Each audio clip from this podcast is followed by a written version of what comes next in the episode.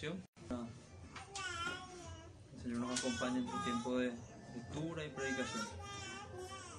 Padre nuestro, Dios Santo, que estás en los cielos, tú gobiernas, Señor, por medio de tu palabra. Te rogamos, Señor, que, que tú nos visites, Señor, y nos quebrantes con tu palabra, nos enseñes con tu palabra. Nosotros seamos conmovidos por tu palabra y podamos aprender de ella, Señor, aprender de ti en este tiempo. Te rogamos, Señor, tu favor. Te pido, Señor, que me ayudes y oramos esto en el nombre de Jesús. Amén. Amén. Hermanos, les invito a ponerse en pie. Vamos a hacer lectura del capítulo 3 del libro de Génesis.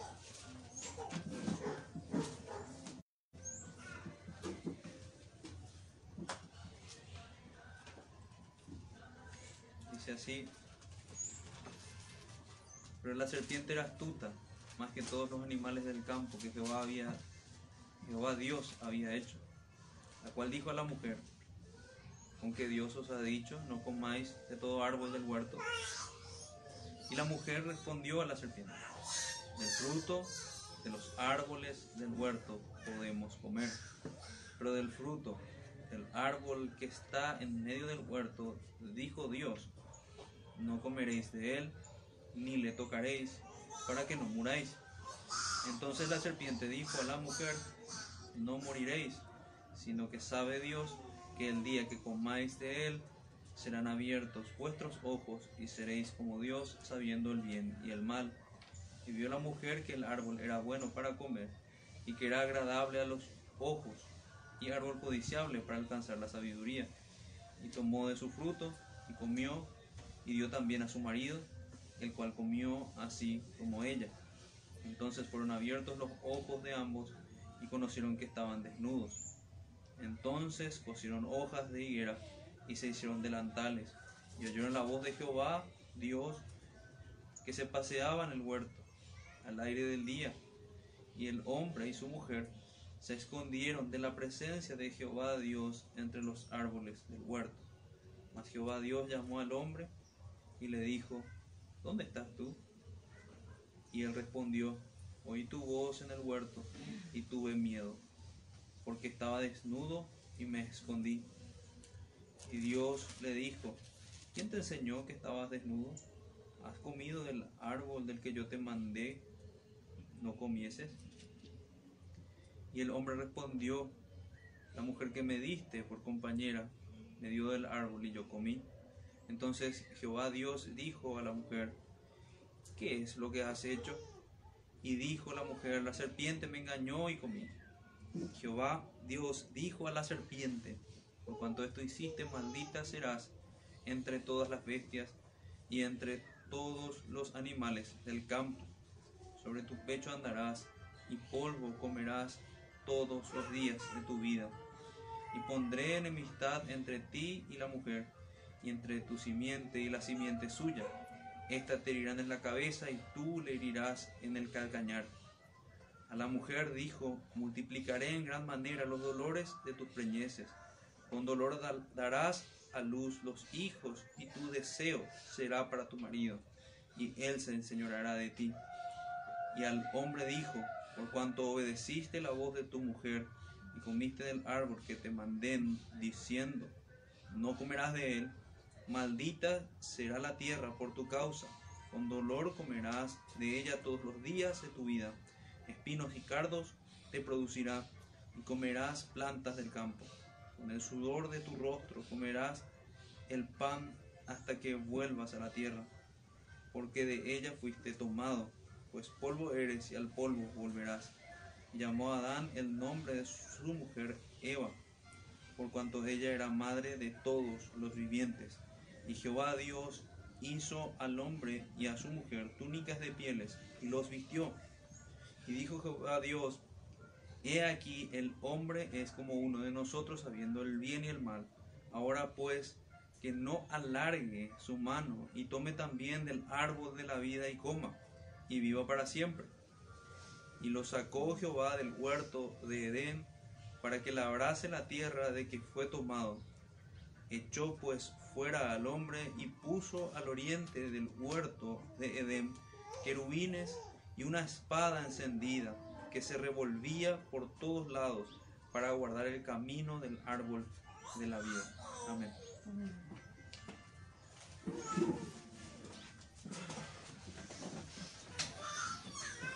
Esta es la historia de la caída. Veníamos estudiando la creación, particularmente luego cómo Dios creó al hombre y el origen de todas las familias de la tierra.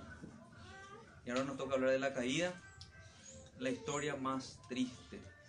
Es el título que tenemos para este sermón, la caída, la historia más triste. Muchos hablaron en estos términos de, de esta historia y creo que con razón. Imaginémonos antes de entrar en nuestro, en nuestro texto y en los puntos que vamos a estudiar, imaginémonos un mundo en el cual no hay muerte. Imaginémonos un mundo en el cual no hay sufrimiento, no hay enfermedad, no hay discordia, no hay pelea, no hay desajustes, no hay pecado. ¿Se pueden imaginar un mundo así? Es un mundo hermoso, es un mundo feliz, el cual nosotros cantamos. En un mundo así vivían Adán y Eva. En un mundo así, en un mundo perfecto, sin pecado. Eso es lo que, lo que, se, lo que vivían ellos luego de esa semana en la cual fueron creados. Un mundo que era así, tal cual como Dios dijo que era bueno. Y era muy bueno, porque Dios lo había creado así. Bueno, este orden es destruido por el pecado del hombre y, vamos a ver cómo se da esto. Para que nuestras mentes estén un poco ordenadas en cuanto a lo que vamos a ver, el, el texto es muy extenso, vamos a concentrarnos en algunos, en algunos puntos. Entonces los puntos que vamos a ver, en primer lugar, es la presencia de un tentador. En segundo lugar, la caída del hombre y en tercer lugar, la provisión para el hombre. Estos puntos así son, lo, lo tomo de, de, del libro de Hervis Carballosa. No lo divide en tres, yo tomo algunos de sus puntos y los subdivido. Pero para recordar entonces es la presencia del tentador, la caída del hombre y la provisión de un Salvador para el hombre. Entonces vayamos de lleno a nuestro, a nuestro primer punto. El gran tema que, que, estamos viendo, que vamos a ver, es la transgresión del hombre y la entrada del pecado al mundo. ¿Cómo fue que se dio esto? Muchos se pulsean en cuanto a cómo se dio, filósofos, teólogos, cómo se da el origen del mal. Bueno, la Biblia nos da una respuesta, pero también nos da un, un tope de, misterio. Nosotros sabemos por esta historia que el pecado entra al, al, mundo por el hombre y al hombre por el, por el tentador.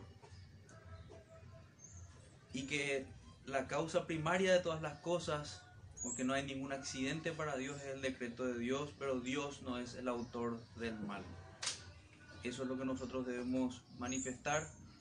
Ese sería nuestro misterio cómo Dios establece todas las cosas, pero sin ser el, autor del mal, sino que son sus criaturas las responsables de, de, ese mal. Nuestro primer punto entonces es la presencia del tentador.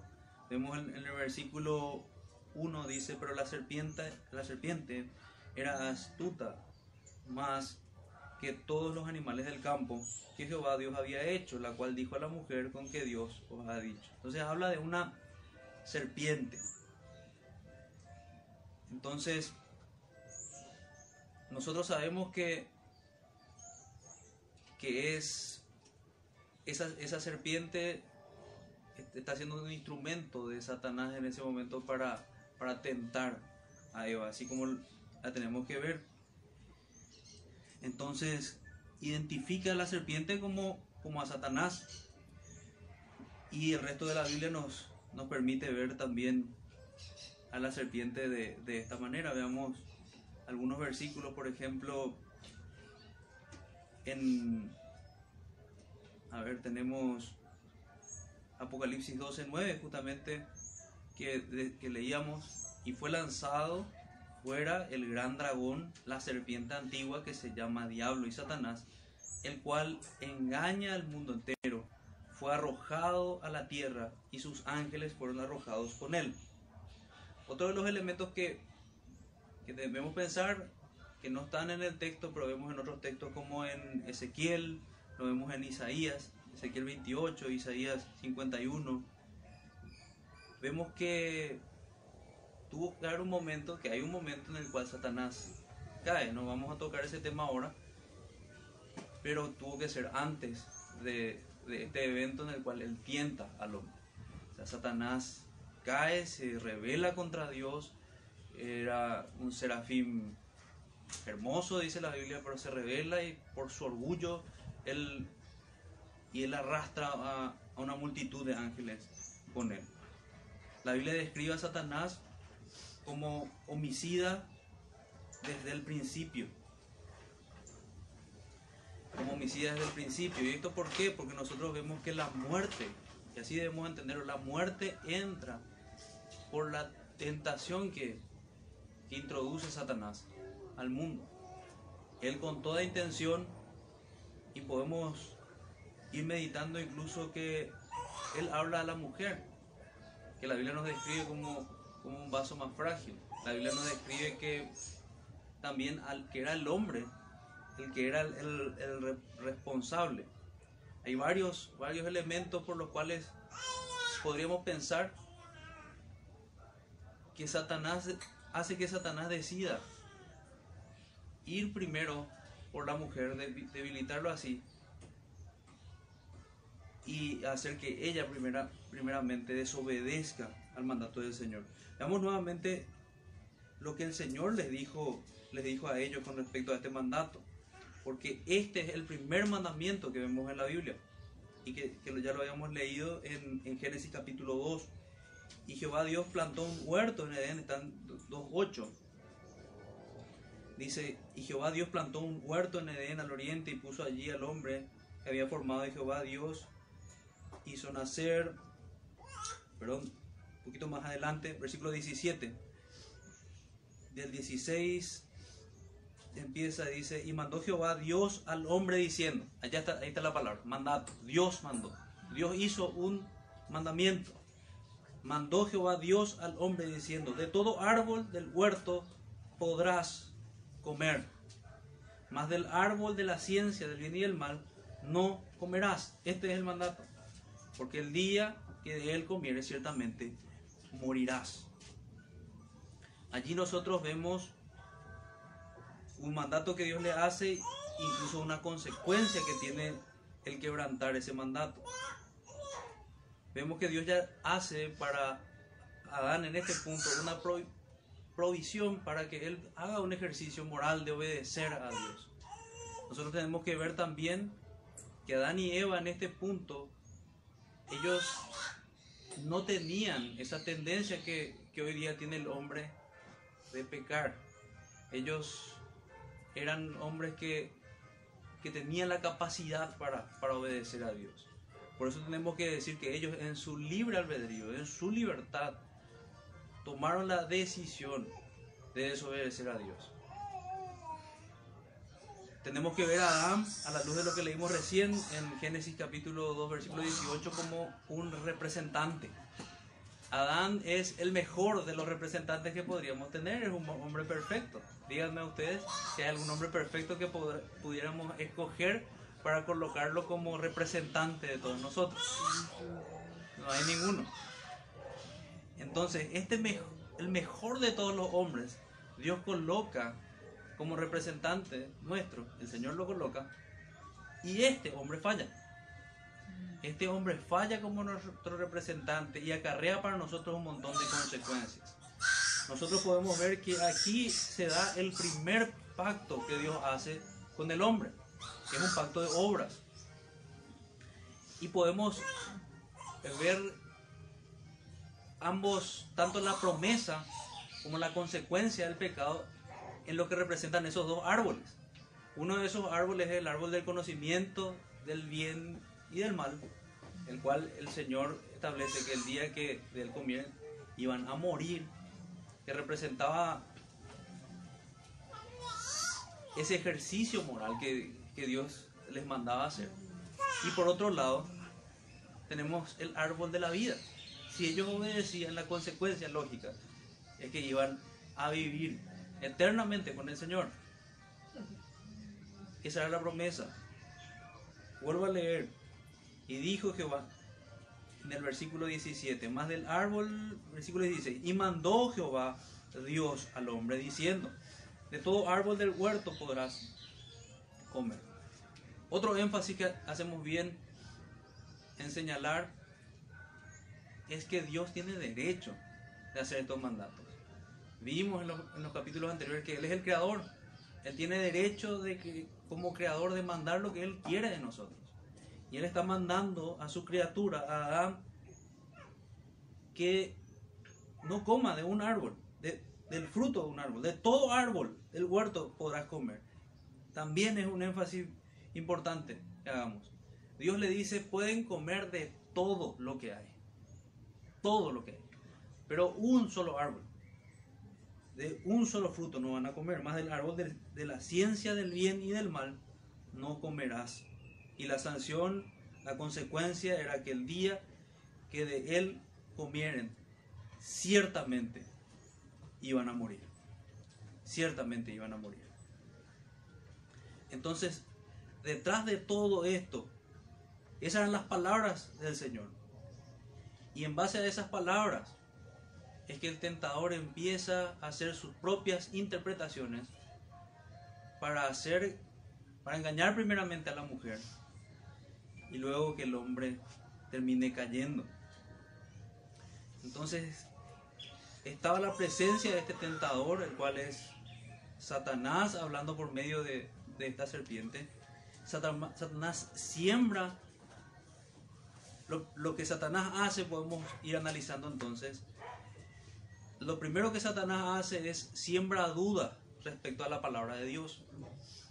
Cuán práctico se, se vuelve el pasaje ahora para nosotros, porque esa duda que nosotros vemos en la palabra de Dios es exactamente la misma duda que tuvo, que tuvo Eva. Y es lo que sembraba Satanás. Dice, con que Dios os ha dicho, no comáis del árbol, de todo árbol del huerto. La primera reacción que tendríamos que tener es la de decir que se aparte Satanás. Este pasaje nosotros lo podríamos leer en paralelo con, con el pasaje de Jesús en el desierto. Porque allí sí, aquel postrer Adán rechaza toda oferta, toda proposición de Satanás. Pero en este caso vemos como en su astucia, porque así describe la Biblia, que era astuta. Era un animal, la serpiente era astuta. Creo que más bien se está, esto está refiriendo, nosotros la, vemos así, a este, lo vemos así a este animal no, no es un accidente tampoco que el Señor establezca que, que este, este, evento se dé de esta manera. Y es la serpiente la que termina tentando a Eva con estas características. Incluso nosotros tenemos textos en el Nuevo Testamento que, que nos hablan de esta astucia, porque esta astucia incluso se puede hablar de, en un sentido positivo y en un sentido negativo nos habla la serpiente que le dice a los creyentes que nosotros debemos ser prudentes como serpientes. Pero esto usado para el mal es lo que vemos en Satanás. Habla Eva, siembra duda en Eva. Otra de las cosas que hace Satanás, y anticipa decir, son tres cosas. Primeramente, siembra duda. Eso lo vemos en el versículo 1 al versículo 3. Luego en el versículo 4 vemos que contradice abiertamente la palabra de Dios. Y en el versículo 5 vemos que difama al Señor. Entonces, del versículo 1 al 3, aunque Dios ha dicho, no comáis del árbol del huerto, desde los sermones anteriores estamos ya lidiando con esto. Porque vemos que el mundo nos dice con que Dios les dijo que Dios creó las cosas en seis días. Con que Dios les dijo que esto fue así. Con que Dios les dijo que, que el, ser humano empieza con Adán y Eva. La vida del ser humano empieza así. Y es lo mismo. Satanás sigue haciendo lo mismo. Sigue sembrando dudas en nuestros corazones. Con que Dios les dijo que va a haber santificación viniendo a la iglesia, por ejemplo. Siembra duda siembra duda en los corazones. Porque Dios les dijo que es bueno que obedezcan al Señor, que hay frutos buenos de obedecer al Señor. Y en este caso, con que Dios os ha dicho, no comáis de todo árbol, de un árbol, de una manzanita, dice la gente, no, primeramente no es una manzana, es el fruto del, del árbol del conocimiento del bien y del mal, no sabemos cuál es el fruto. Y no era simplemente el hecho de comer una un fruto. El pecado es desobedecer a Dios y levantar el brazo contra el Dios soberano y contra su mandato.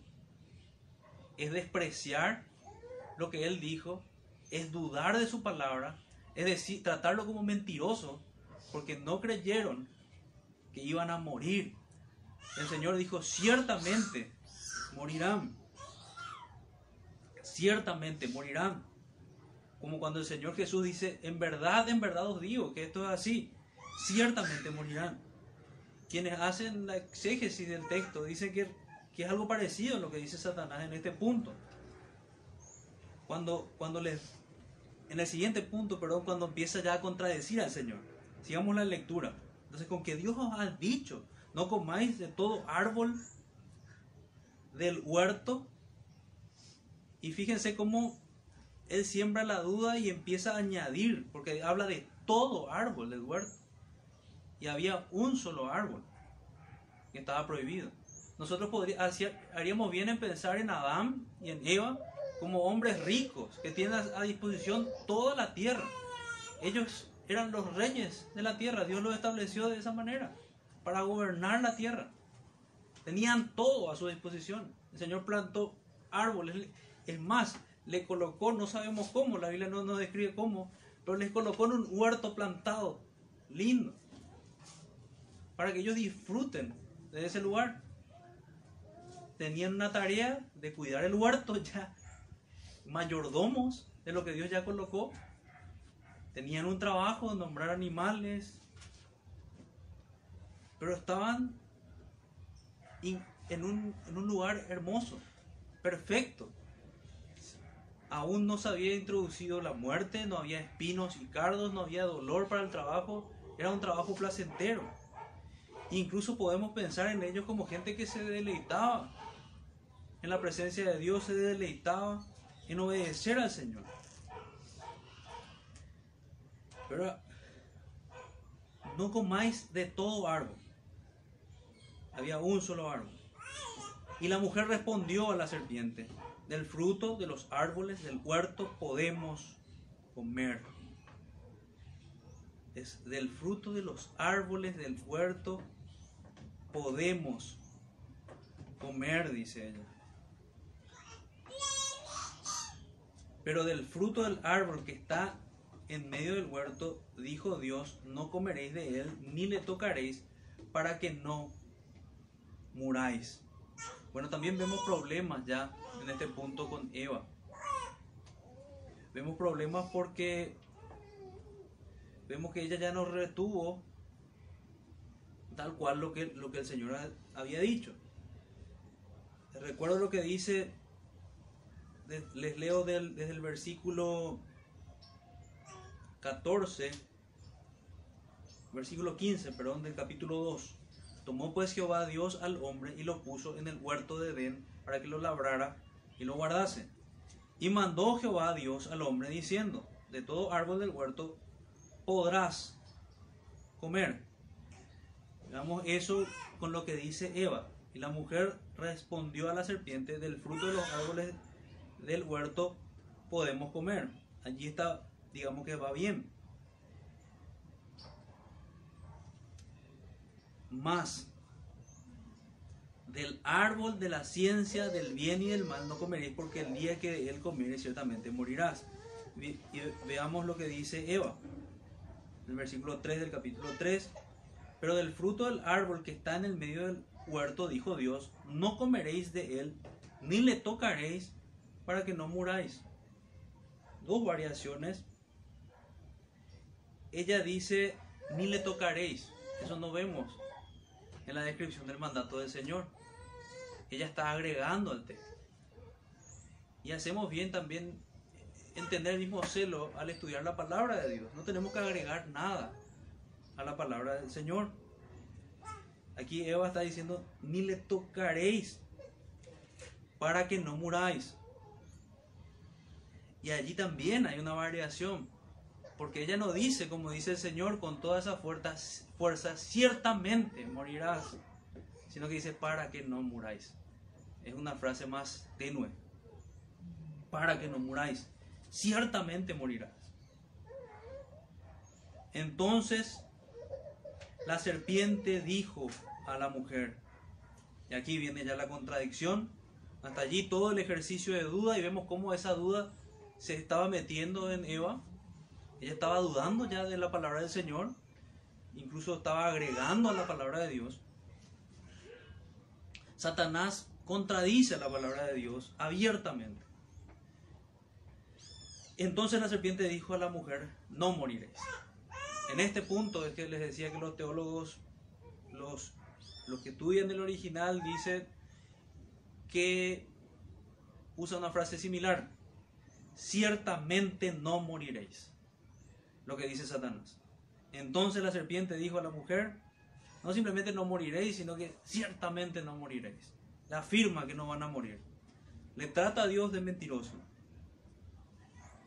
Y agrega, sino que sabe Dios que el día que comáis de él, serán abiertos vuestros ojos y seréis como Dios, sabiendo el bien y el mal. Bueno, en primer lugar entonces vimos que siembra duda y vemos que no sabemos la razón.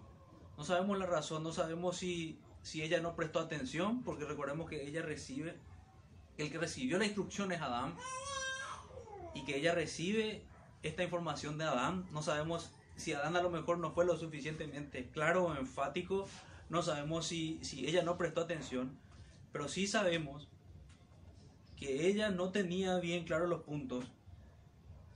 Por ejemplo, en esto que, señalamos, que ella dice que ni siquiera lo toque. Estaba exagerando. Y después dice, minimiza, exagera y minimiza en, la siguiente frase cuando dice para que no muráis. Ciertamente morirás. Es lo que nosotros tenemos que, que ver. Entonces, la duda de, instalada por Satanás, podemos ver como sus puntos eso, que no tenemos nosotros que ni añadir a la palabra, ni exagerarla, ni minimizarla. El siguiente punto que vimos que Satanás abiertamente contradice la palabra de Dios. No tenemos que olvidarnos que Él es el que se opone a la palabra de Dios. Él es el padre de la mentira y se anima a, usar el mismo énfasis que el Señor, ciertamente no morirán. Por esto es que Él es, Él es homicida desde el principio. Estas mentiras suyas llevan a todo hombre a morir. En la última consecuencia, el día que vemos un ataúd, el de un familiar o el, o el nuestro mismo, es finalmente consecuencia de Satanás. Nosotros tenemos nuestra cuota de responsabilidad, pero Él es el homicida que introdujo con toda intención la muerte.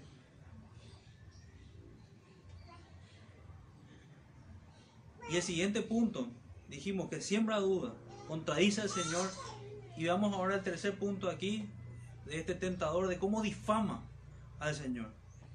Él dice en el versículo 5, sino que sabe Dios que el día que comáis de Él, serán abiertos vuestros ojos y seréis como Dios, sabiendo el bien del mal.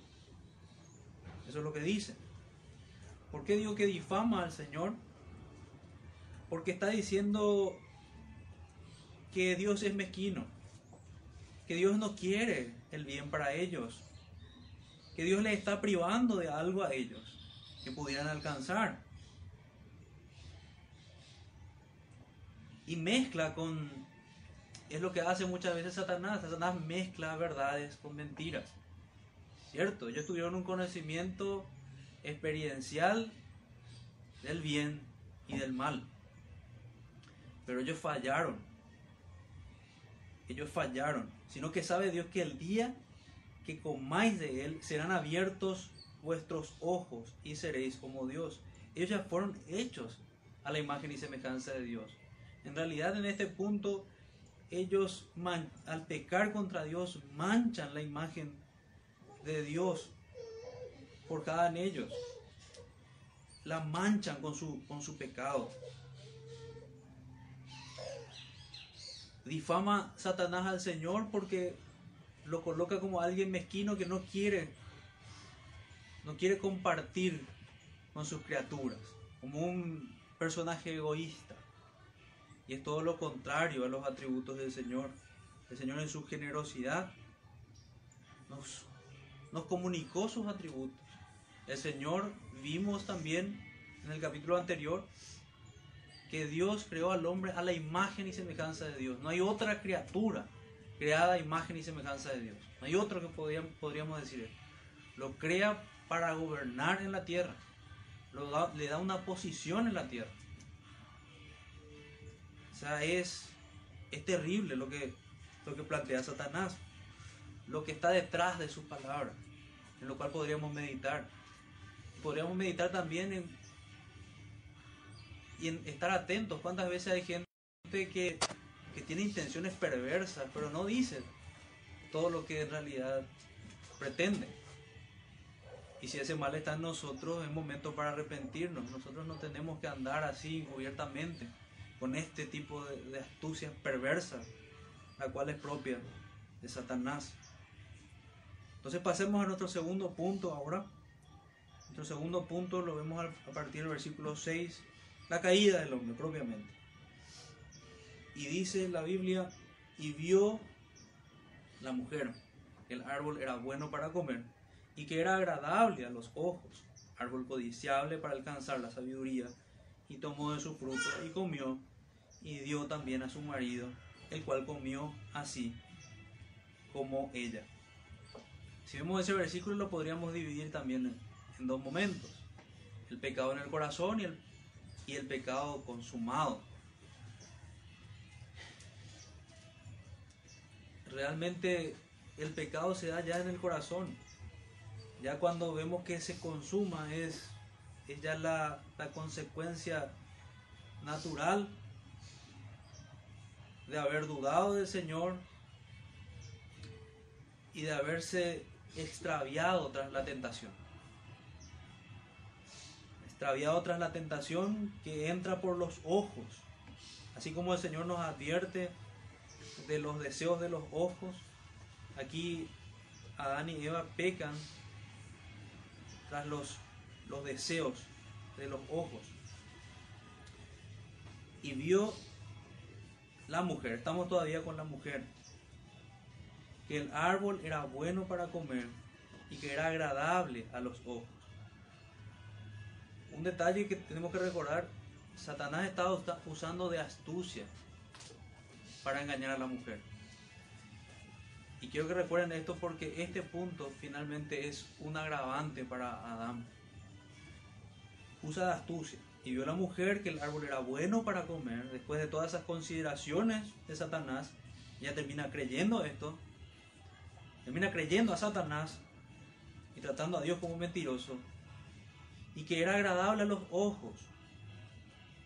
Los deseos de los ojos, las codicias de los ojos. Nosotros podemos ver la codicia en el décimo mandamiento.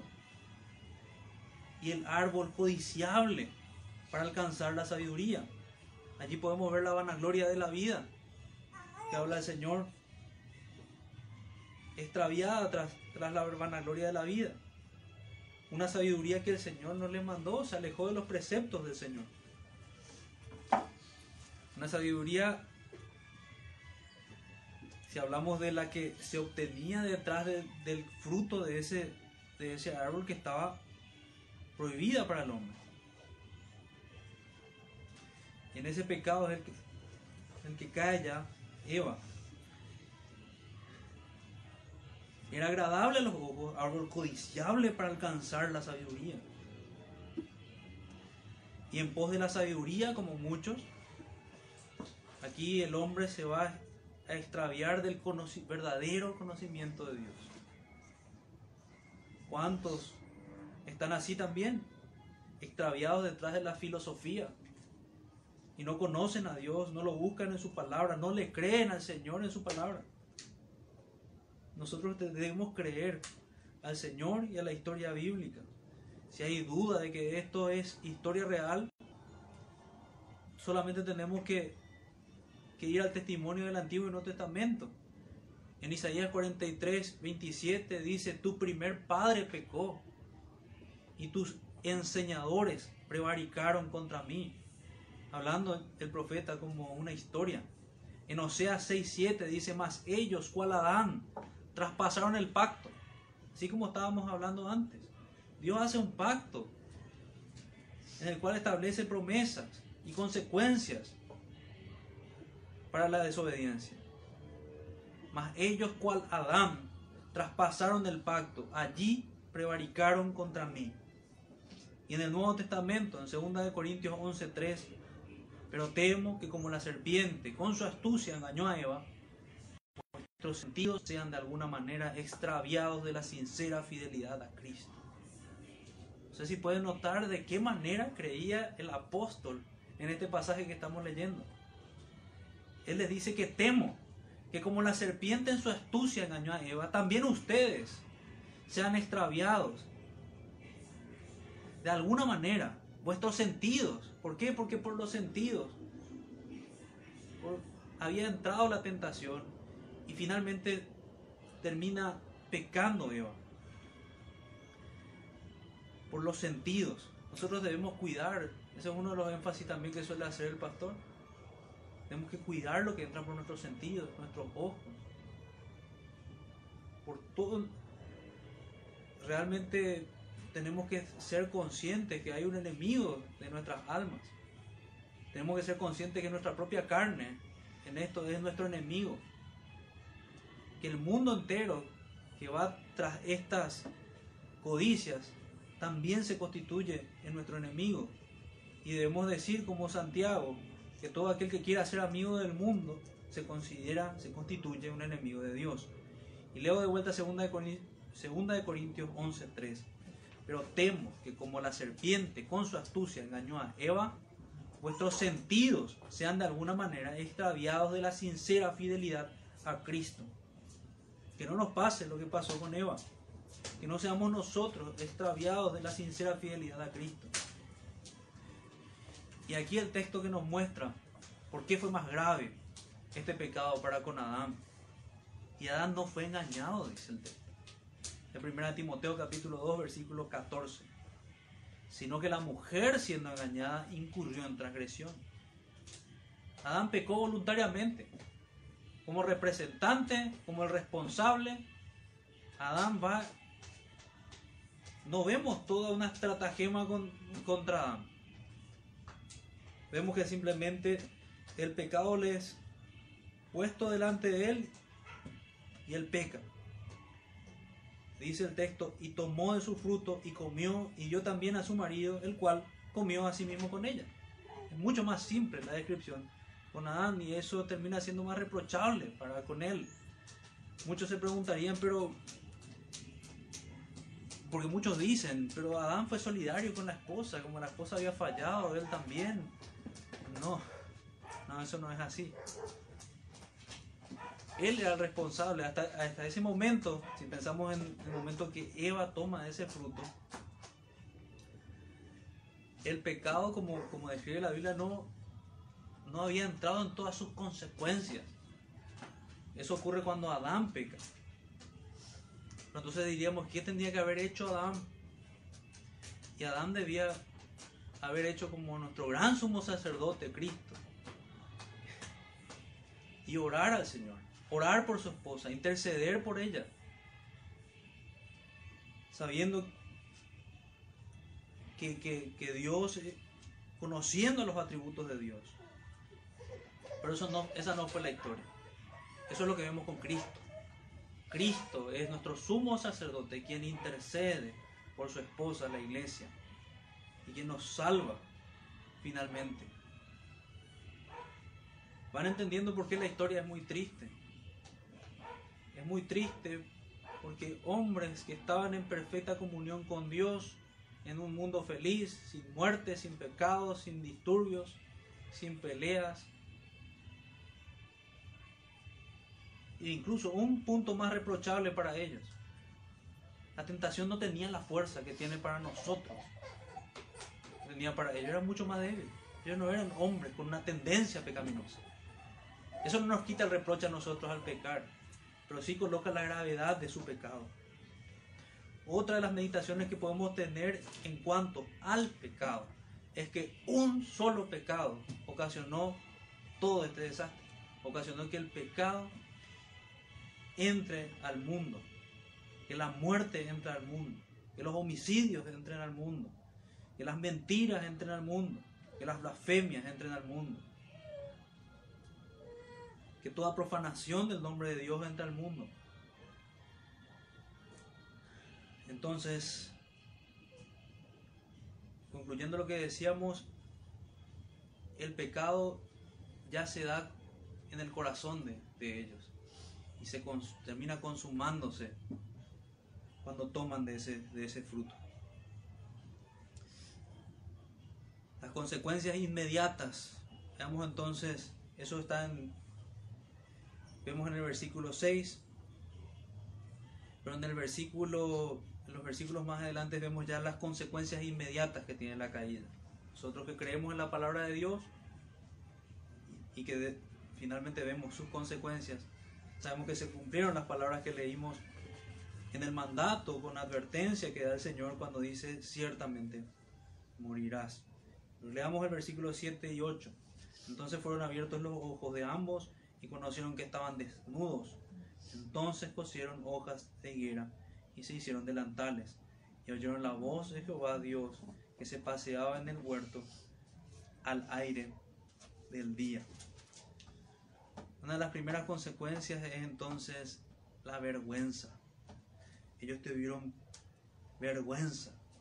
Ellos pudieron verse y ya no ya no disfrutar de esa santidad en la que vivían, sino que pudieron ver su pecado. Pudieron verse tal cual eran, sucios delante de Dios. Y quisieron tapar eso.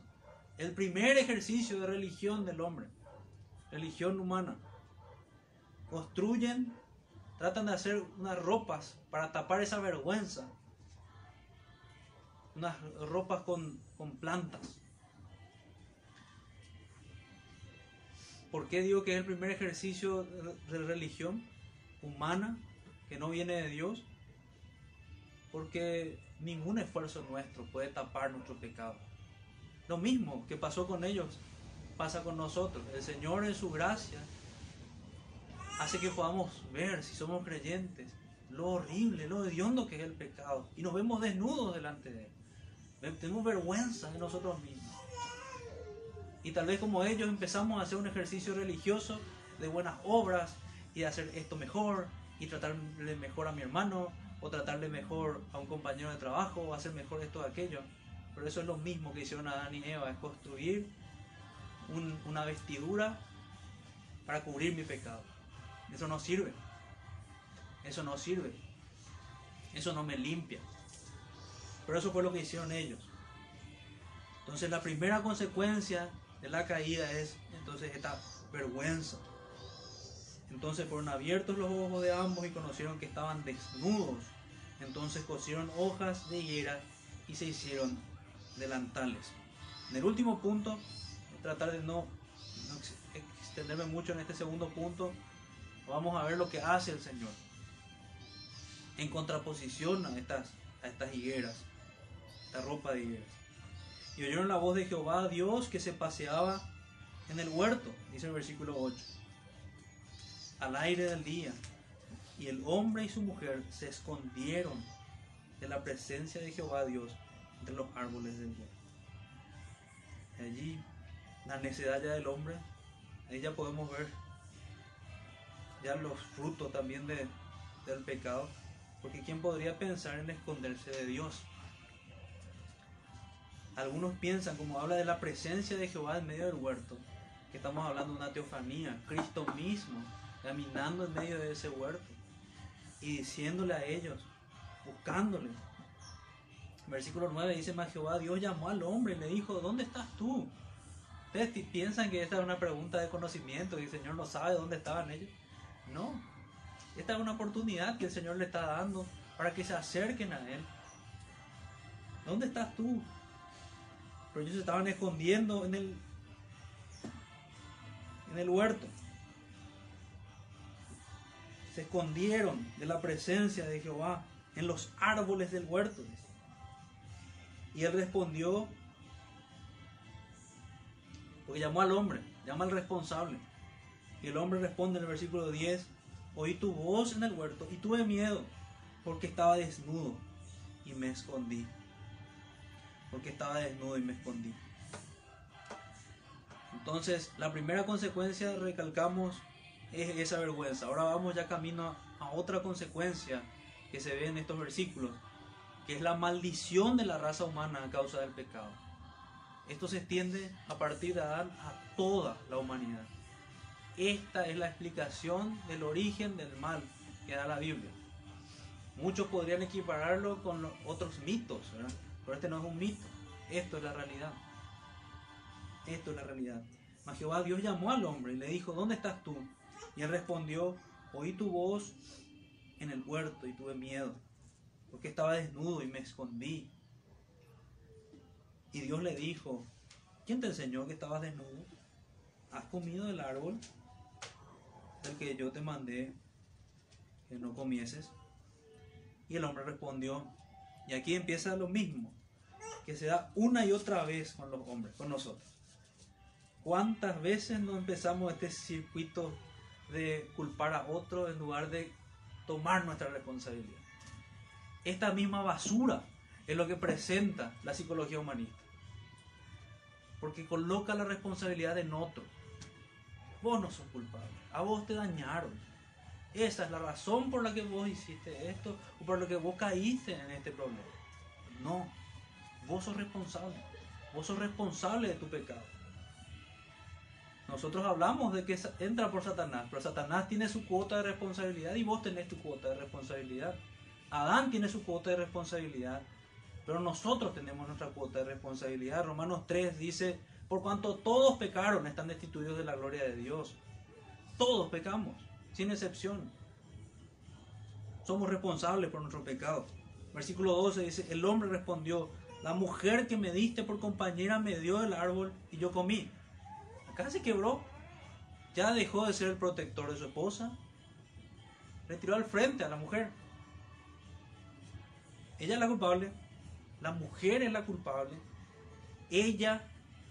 Y es más, si podemos juzgar las palabras que están detrás de lo que está diciendo Adán aquí, Dios es el culpable. Él está siendo culpable a Dios. Es tu culpa. Porque le dice la mujer que me diste por compañera, me dio. Qué terrible. Qué terrible el pecado de Adán. Y este mismo pecado se mete, están muchos que pretenden explicar el origen del mal, porque quieren atribuir a Dios la maldad, la responsabilidad por la maldad, la responsabilidad de las criaturas.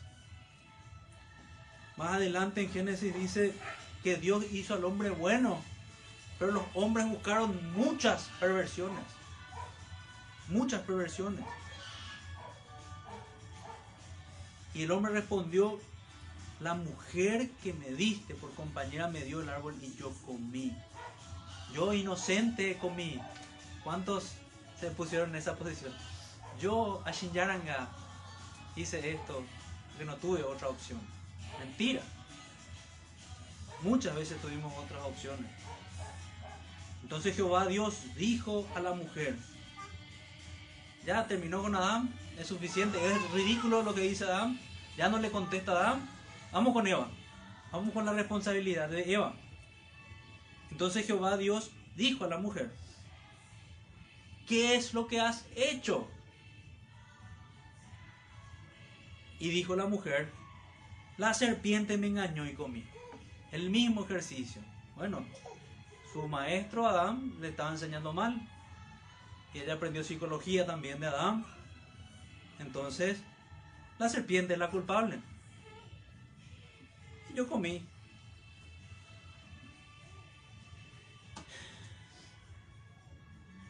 Así es como entra la maldición a todo ser humano. Entra la maldición al mundo.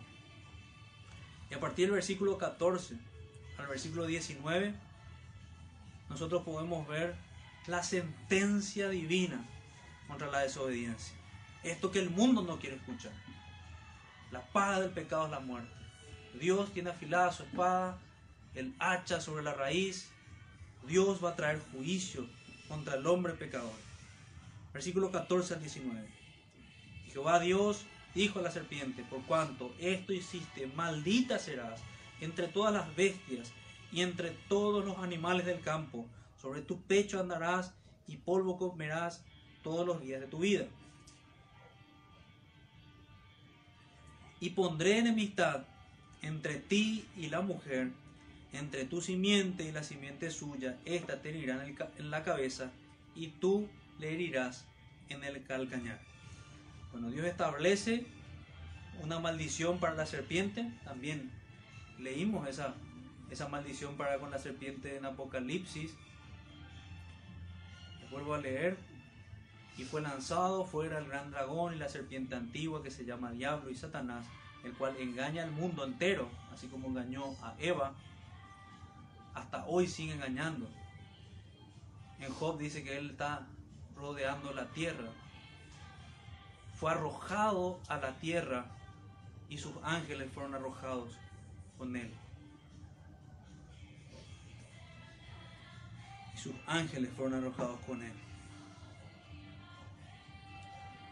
Entonces estamos en el versículo 14.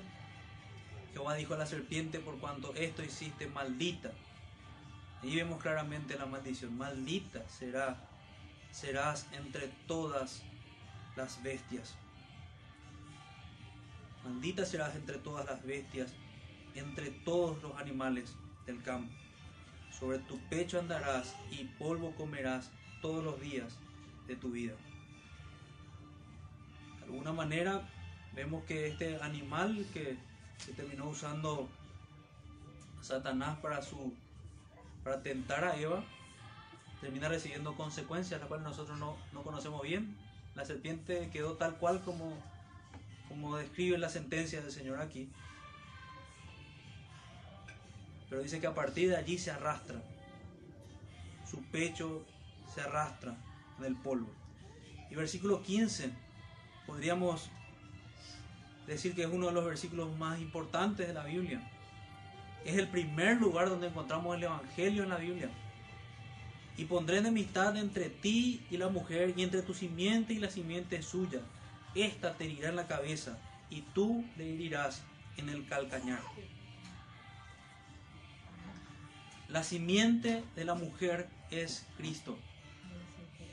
La simiente de la mujer es Cristo y Él va a vencer a todos sus enemigos. Esta te herirá en la cabeza y tú le herirás en el calcañar.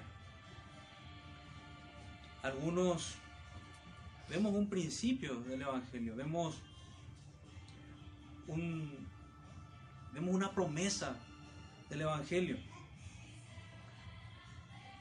Por eso algunos vemos como una semilla del Evangelio.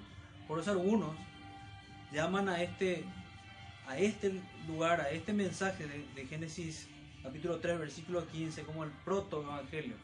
Proto como, como una semilla, una semilla del evangelio. Y vamos a ver cómo el Señor empieza ya a manifestar también más claramente los versículos más, en versículos más adelante, en el desarrollo de Génesis, incluso esa promesa. ¿Cómo es que finalmente esta simiente de la mujer va a terminar venciendo a la simiente de la serpiente? A la mujer dijo, y vayamos a los siguientes versículos, la mujer dijo, multiplicaré en gran manera los dolores de tus preñeces y con dolor darás a luz los hijos y tu deseo será para con tu marido y él se enseñoreará de ti. Y el hombre dijo, o sea, consecuencias particulares y dolores que vinieron al mundo a causa del el pecado. Uno de ellos es el dolor que, experimentan las mujeres en el parto.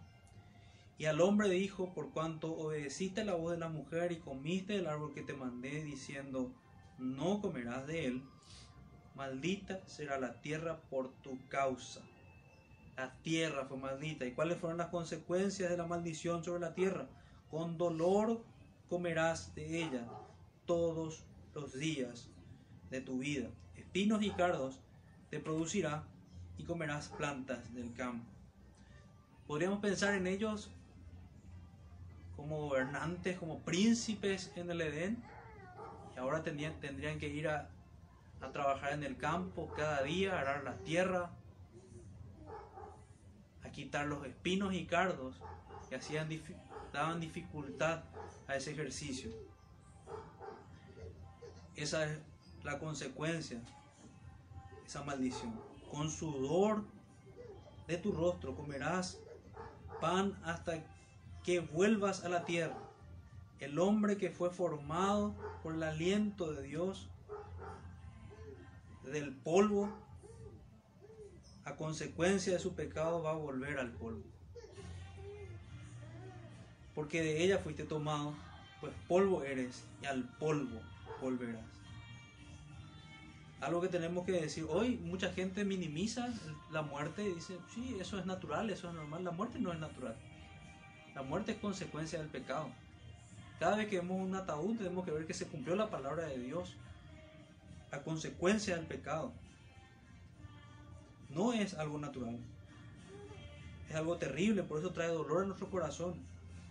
Y llamó a Adán, con el sudor de tu rostro comerás el pan hasta que vuelvas a la tierra, porque de ella fuiste tomado, pues polvo eres y al polvo volverás. Y vamos terminando. Este, este texto, como vimos en Génesis 3.15, también nos habla del Evangelio. El Evangelio lo vemos en esa promesa. Y el Evangelio lo vemos también en la fe que tiene, o sea, vemos esas, esas, esas señales de fe evangélica ya en Adán. En el versículo 20, él dice, y llamó a Adán el nombre de su mujer Eva. Eva significa madre de todos los vivientes. ¿Por qué Adán le pone ese nombre? Veíamos que antes le ponía varona, Ish, Isha en el original, pero acá le llama Eva, que es madre de todos los vivientes. Que el, origen de la palabra es viviente. ¿Por qué? Porque creía podemos ver una señal de que, de que Adán creyó en aquella promesa de Génesis 3.15. De que Dios iba a traer vida. Iba a traer victoriosa vida por medio de la simiente de la mujer.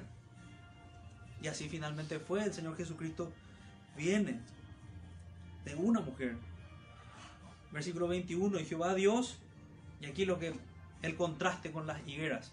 Y Jehová Dios hizo al hombre y a la mujer túnicas de pieles y lo vistió. Y dijo Jehová Dios, he aquí el hombre, y vemos con las túnicas de pieles. Las túnicas de pieles. ¿Cómo se está en las túnicas de pieles? Tienen que traer un animal. Tiene que morir un animal para cubrir a Adán. Vemos ya el Evangelio Vemos al, bendito Cordero de Dios que quita el pecado del mundo representado en, en esa acción de Dios. Vemos la religión humana representada con la ropa de higuera que dicen. Pero vemos la obra de Cristo. Vemos que hubo un sustituto que pagó por nuestros pecados y que nos cubre de nuestro pecado en Jesucristo. Así que nosotros sabemos que podemos acercarnos a Dios y pedir perdón por nuestros pecados. No tenemos por qué escondernos. Y si hoy el Señor nos dice, ¿dónde estás, Adán? Nosotros tenemos que ir a Él y arrepentirnos y pedir perdón en Cristo y, encontrar salvación en Él. Los siguientes versículos dicen, y dijo Jehová a Dios, he aquí el hombre es como uno de nosotros, sabiendo el bien y el mal. Ahora pues, que no alargue su mano y tome también del árbol de la vida y coma y viva para siempre. Bueno, uno de nosotros vemos claramente que hay una, una implicancia de la Trinidad aquí y vemos que el hombre fue separado, sacado del huerto hecho para, para él. Versículo 23, y lo sacó Jehová del huerto del Edén, lo expulsó el huerto para que labrase la tierra de que fue tomado. Echó pues fuera al hombre y puso al oriente del huerto de Edén querubines y una espada encendida que se revolvía por todos lados para guardar el camino del árbol de la vida. Y se introdujo la muerte y el camino del árbol de la vida para Adán y Eva se hizo imposible. Nosotros sabemos que ese camino es Cristo. La única forma que nosotros podamos acceder y, estar en ese, en ese lugar que el Señor preparó para nosotros es por, por medio de Cristo. Nosotros no vamos a poder enfrentarnos a unos ángeles con espadas encendidas. Si nos acercamos sin la obra de Cristo, sin la mediación de Jesús, vamos a ser mantenidos fuera de su presencia el Señor nos llama, nos reconcilia con Él. La historia finalmente tiene, tiene una esperanza que es Cristo, que es Cristo venciendo a sus enemigos y haciéndonos parte nuevamente de sus amigos, reconciliándonos con Él. Lo que podríamos preguntarnos a la luz de este pasaje es si vamos a, a, a seguir los caminos de Adán y Eva en su pecado o si vamos a imitar la fe que Dios les instruye a ellos. Si vamos a imitar el ejercicio que ellos hacen de construir higueras y una religión falsa que no puede llevar a nadie al cielo, o si vamos a descansar en que a dejar que Dios nos vista con su justicia, con la justicia de Cristo. Ese es el consuelo que tenemos. Por eso es que nos decimos evangélicos, porque creemos en un evangelio, en una buena noticia. Y el Señor Jesucristo nos dice, así como de alguna manera podemos ver en ellos cuando dice, ¿dónde estás Adán? ¿Por qué comiste del árbol? El Señor nos llama al arrepentimiento. Entonces hoy es día también para arrepentirnos de nuestros pecados y para creer con todo nuestro corazón en el Evangelio de nuestro Señor Jesucristo. Y para no menospreciar, no menospreciemos nosotros las consecuencias del pecado que por cada pequeño pecado que nosotros veamos, veamos las terribles consecuencias que tiene. Y que nos arrepintamos profundamente delante de Dios. Que no seamos avergonzados delante de Él. Vamos a pedirle entonces al Señor esto, que nos, que nos guarde que podamos nosotros en aquel día presentarnos delante de Él como obreros que no tienen de que avergonzarse. Vamos a orar. Padre nuestro que estás en los cielos, bendito Dios, te damos gracias Señor porque en tu palabra tú nos dices lo que la realidad tú nos dices lo que es verdad. El pecado entró al mundo, Señor, el pecado entró en las fibras más íntimas de nuestros corazones nosotros. Te pedimos que nos ayudes a luchar contra el pecado, que tu Espíritu Santo nos visite y nos dote de fe para dejar de, de buscarte por medio de nuestras obras y empecemos a buscarte solamente por la obra de Cristo. En arrepentimiento y fe, Señor, ayúdanos a apartarnos del mal, a apartarnos del mundo, a aborrecer el mal y a creerte a ti, Señor. Te rogamos esto en el nombre de Jesús. Amén.